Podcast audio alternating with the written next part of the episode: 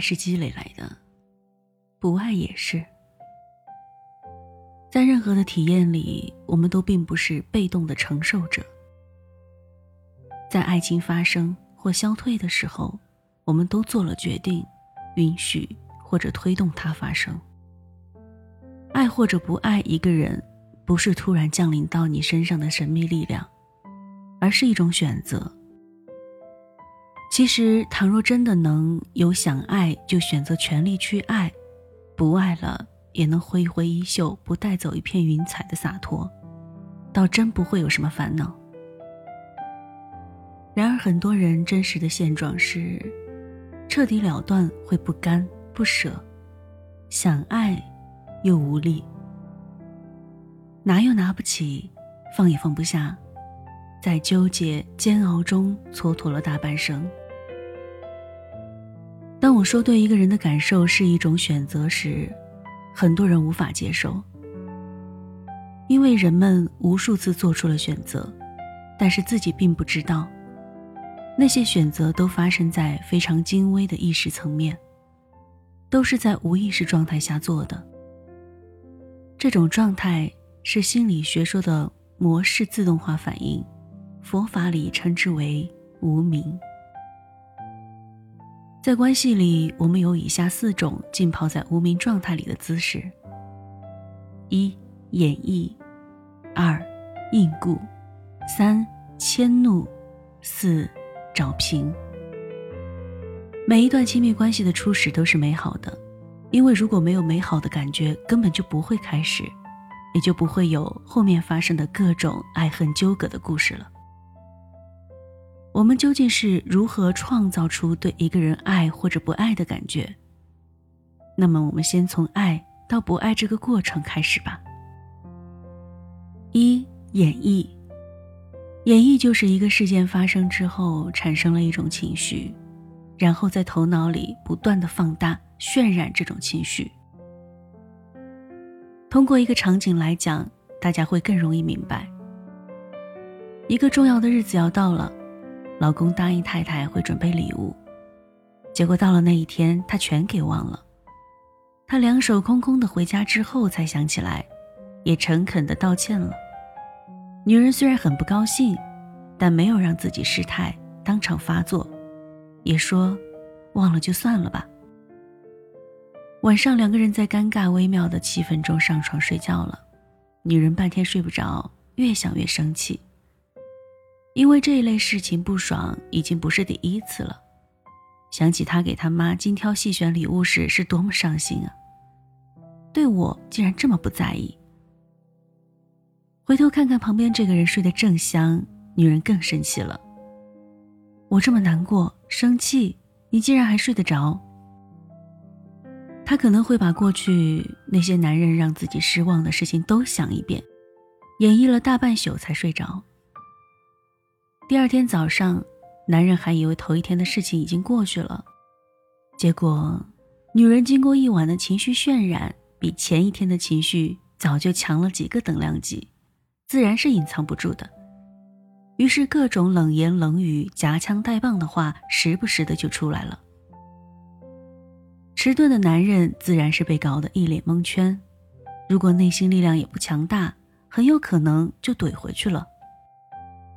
而且，面对一个擅长演绎情绪的伴侣，自己的心智又没有足够成熟，无法理解的话，他们最常用的话就是：“你有毛病吧？”不被理解以及在亲密关系里的无力感，就这样开始发酵了。二，应顾。演绎是创造未来可以应顾的素材。应故是不断强化和感染过去演绎出来的情绪，把那些事件和情绪带到现在和未来。再进入一个情景：普通的一天，你正在收拾房间，突然看到对方的一件衬衣，想起买衬衣那天在路上吵架的情景，想起他对你说的伤人的话，又想起三个月前他做的一件事，还有昨天他。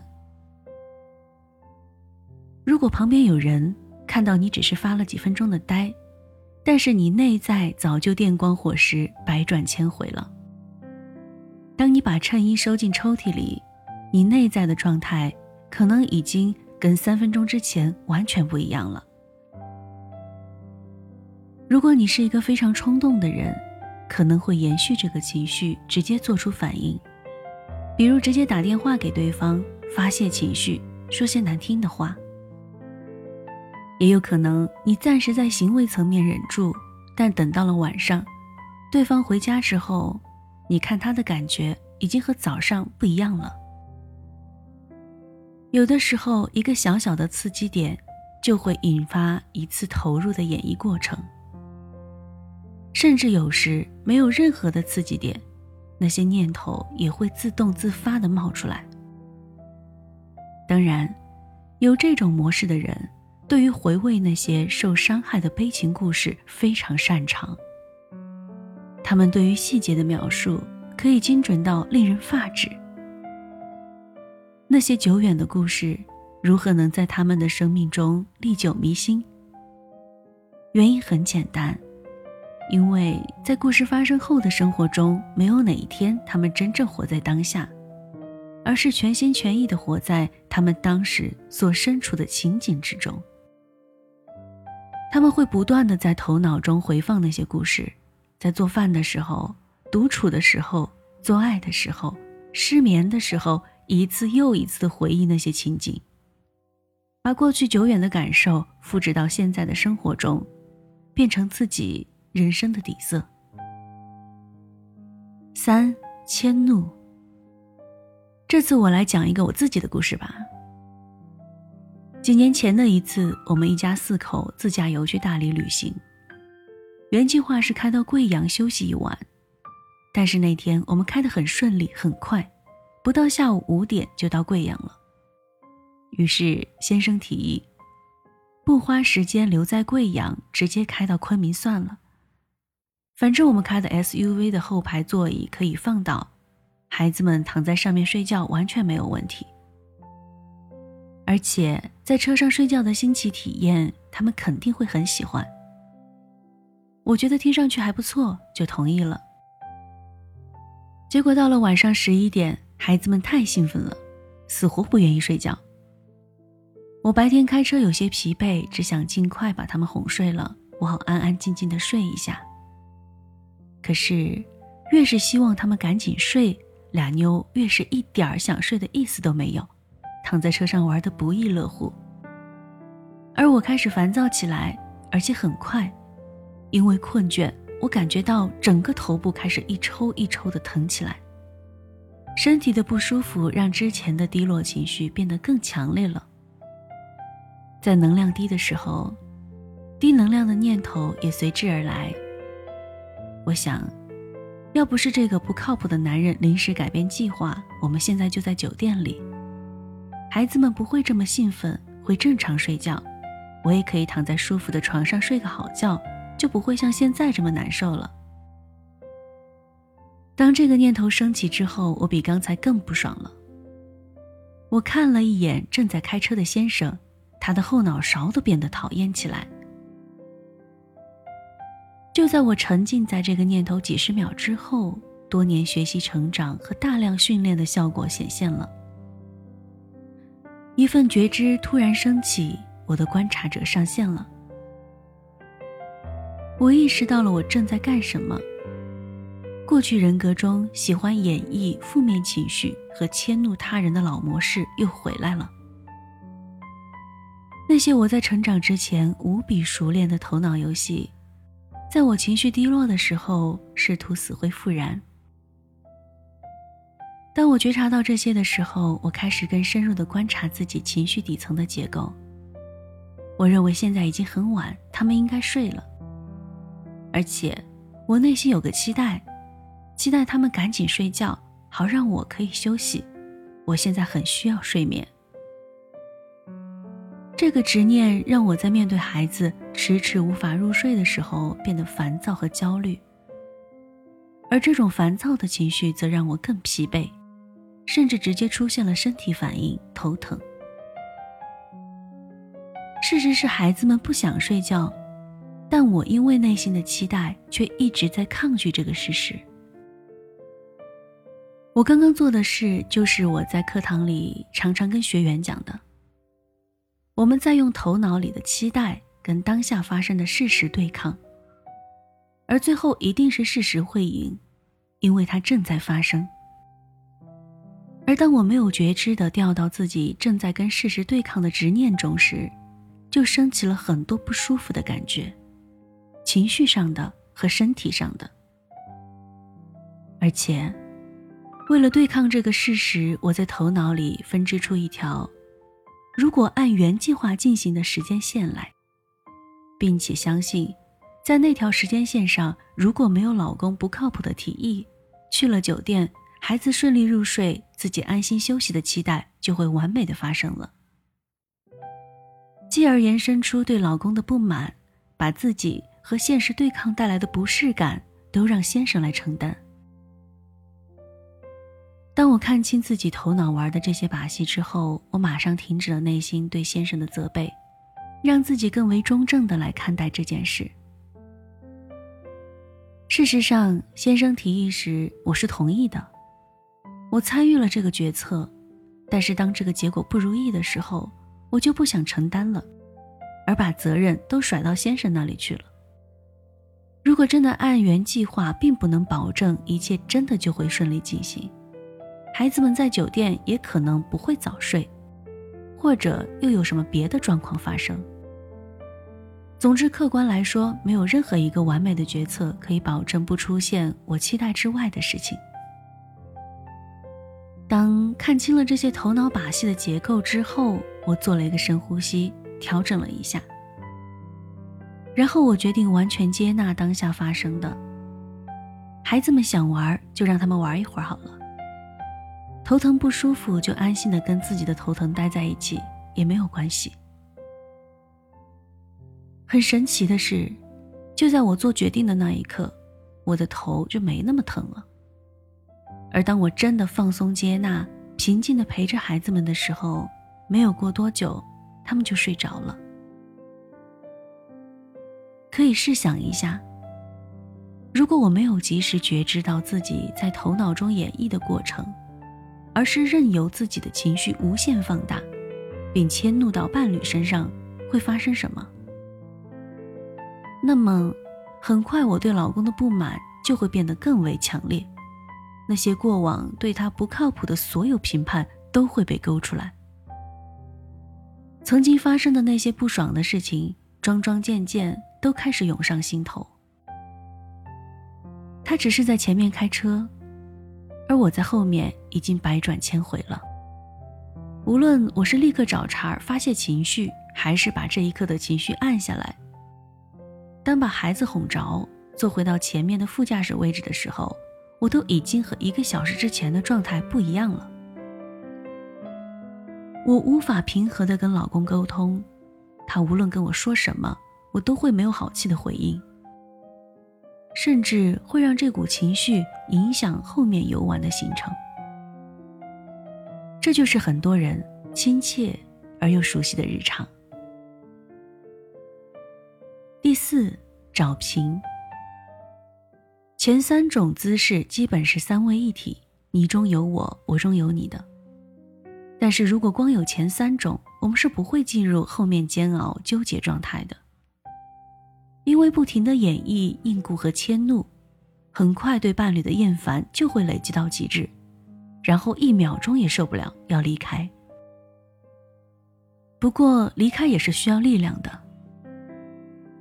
当我们力量不足。不敢去面对完全未知的生活，对伴侣又有依赖的时候，我们就只能留在原地，也就是需要忍受在那之前自己创造出来的对伴侣的失望感和厌烦感。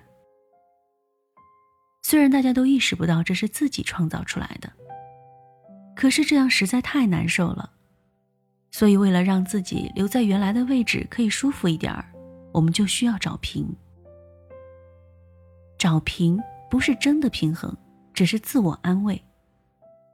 比如，在演绎那个故事里的太太，当第二天她跟她老公争吵之后，离婚的念头很有可能就已经冒出来，或者快要冒出来了。他气鼓鼓的去上班，在处理一些其他的事物时，之前的情绪会被冲淡一些。这个时候，他头脑里会冒出另一个声音：算了，虽然他对我总是很粗心，但他至少还是很勤奋、很上进的。也就是说，当我们评判对方的 A，引发了自己不爽的感觉，为了让自己恢复平静。我们就翻出对方的优点 B 来补偿一下，让自己暂时好过一点儿。但是这种找平并不是真的接纳对方，也没有真的看明白自己的人格模式。因为不久之后另一件事情的触发，你又会爆掉。很多时候，人们还会用贬低对方的方式来找平，比如说，女人嘛，不跟他一般计较。小地方来的人不懂，算了。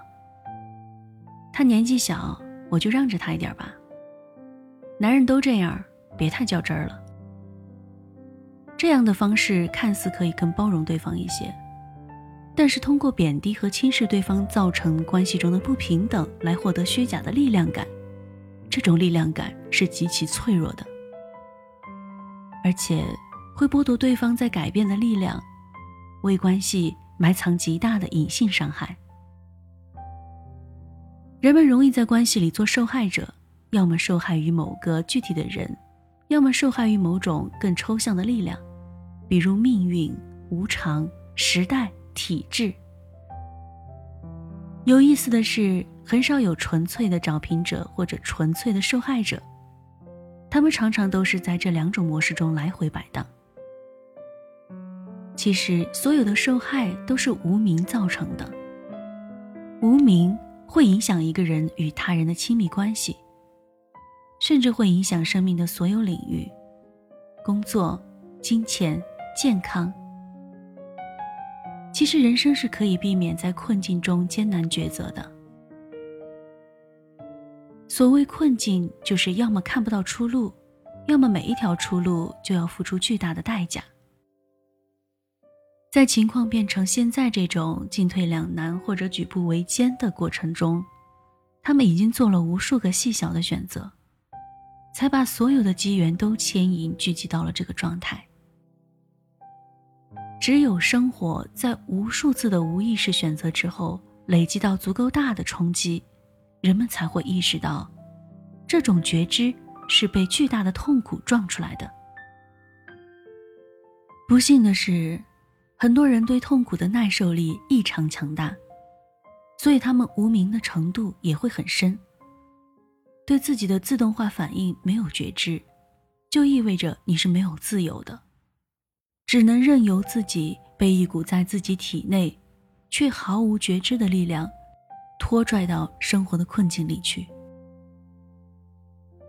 无名带来僵局，而清明带来自由。自由才会有力量。有些学员问我：“周范老师，你怎么知道你的先生就是你的灵魂伴侣呢？”我的回答是：他是不是由我决定？我选择他成为我的灵魂伴侣，